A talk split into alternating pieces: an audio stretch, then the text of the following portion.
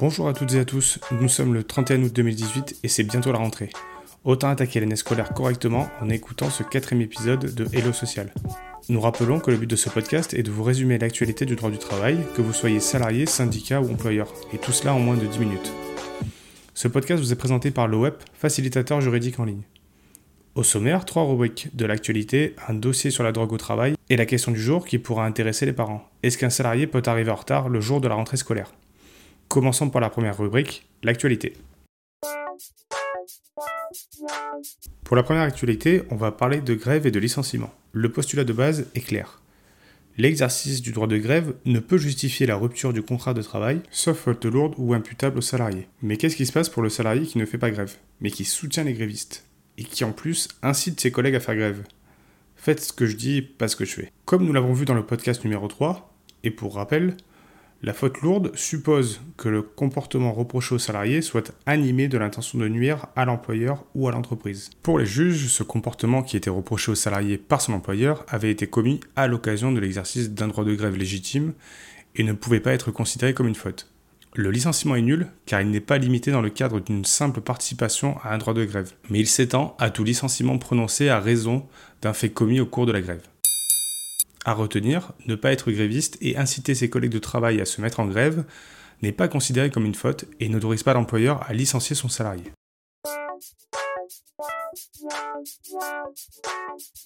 Concernant la seconde actualité, on va s'attarder sur la proximité entre salariés. Pas de proximité sexuelle, hein, mais une proximité amicale. Euh, le harcèlement existe toujours, merci de ne pas l'oublier. Un manager est licencié pour faute grave, au motif qu'il serait trop proche de son équipe le juge donne raison à l'employeur, ayant estimé qu'une proximité et une familiarité trop importantes pouvaient justifier le renvoi d'un employé. En ces temps d'entreprise libérée, de management horizontal et collaboratif, de tutoiement entre supérieurs et hiérarchiques, les juges ne seraient pas assez Startup Nation? Le manager travaille dans une société de maintenance de chauffage depuis 5 ans, et le comportement extrêmement familier avec les salariés sous sa responsabilité le placer selon sa hiérarchie dans l'impossibilité de sanctionner les erreurs et manquements professionnels de ces derniers. Entre autres, il était aussi reproché son incapacité à accepter les critiques. À retenir, engueulez-vous avec vos collaborateurs, mais pas trop, sinon c'est du harcèlement. Troisième cas, le CDD et les multiples remplacements. Parce qu'il est toujours bon de le rappeler, le CDD est un contrat d'exception et son utilisation est restreinte. Il peut être utilisé pour un surcroît temporaire d'activité, un remplacement d'un salarié absent ou encore pour un motif saisonnier. La liste est non exhaustive. Dans le cas où il faut remplacer un salarié absent, l'employeur peut embaucher un CDD pour remplacer le salarié X parti en vacances, puis embaucher à nouveau le même salarié pour remplacer le salarié Y en maladie, sans délai de carence et à la suite. Les contrats doivent être distincts entre eux et doivent préciser le salarié remplacé, le poste, le coefficient et la durée du CDD. Le problème commence à se poser quand l'employeur commence à enchaîner les CDD avec la même personne. Il risque une transformation du CDD en CDI par le juge. Dans notre cas, est-ce que 104 CDD de remplacement sur 3 ans, avec un seul salarié, pouvaient donner lieu à cette transformation, ou une requalification du CDD en CDI, comme on dit dans le jargon? Un petit peu excessif quand on voit le nombre de CDD, mais la justice a estimé que le fait de conclure des multiples CDD avec la même personne n'est pas forcément abusif, notamment dans les grandes entreprises.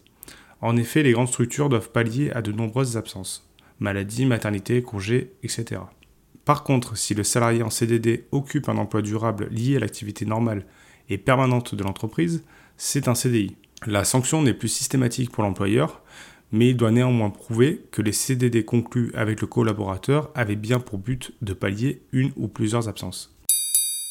À retenir, l'enchaînement de plusieurs CDD, s'ils sont justifiés, n'est plus forcément requalifié en CDI. Dernière actualité concernant les heures supplémentaires et les annonces récentes du gouvernement. On reviendra bien évidemment sur les prochaines annonces de la loi Pacte, qui devrait être votée fin septembre. L'annonce concerne la désocialisation des heures supplémentaires pour 2019. Mais que veut dire ce mot barbare? C'est tout simplement la suppression des cotisations salariales des heures supplémentaires. Concrètement, un salarié qui va faire des heures supplémentaires ne paiera pas de cotisation salariale. Son brut deviendra quasiment son net. Petit exemple, et mise en pratique, ce sera plus simple, du moins je l'espère. Un salarié a 10 euros brut de l'air qui travaille 35 heures par semaine. Sur un mois, il va effectuer 10 heures supplémentaires majorées à 25%. Donc précision, c'est uniquement pour la majoration des heures supplémentaires que les cotisations salariales ne seront pas payées. Dans notre exemple, c'est donc directement 25 euros en net avant impôt. S'il y avait eu des cotisations salariales, le salarié aurait perçu 20 euros. Une précision encore, l'employeur devra toujours payer les charges patronales. On rappelle aussi qu'il n'est pas prévu de défiscalisation des heures supplémentaires.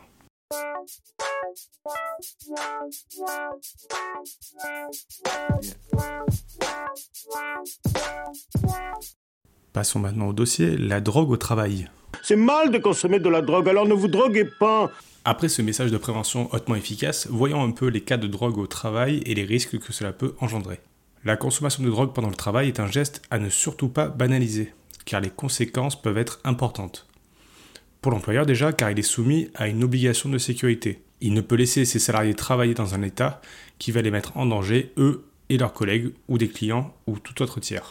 La loi et la jurisprudence imposent donc de prendre toutes les mesures nécessaires afin d'éviter qu'une situation à risque ne perdure et ne se reproduise. On ne s'attardera pas sur le risque pénal encouru par le salarié de cette consommation, mais plutôt sur la bonne réponse que doit apporter l'employeur qui constate ce comportement.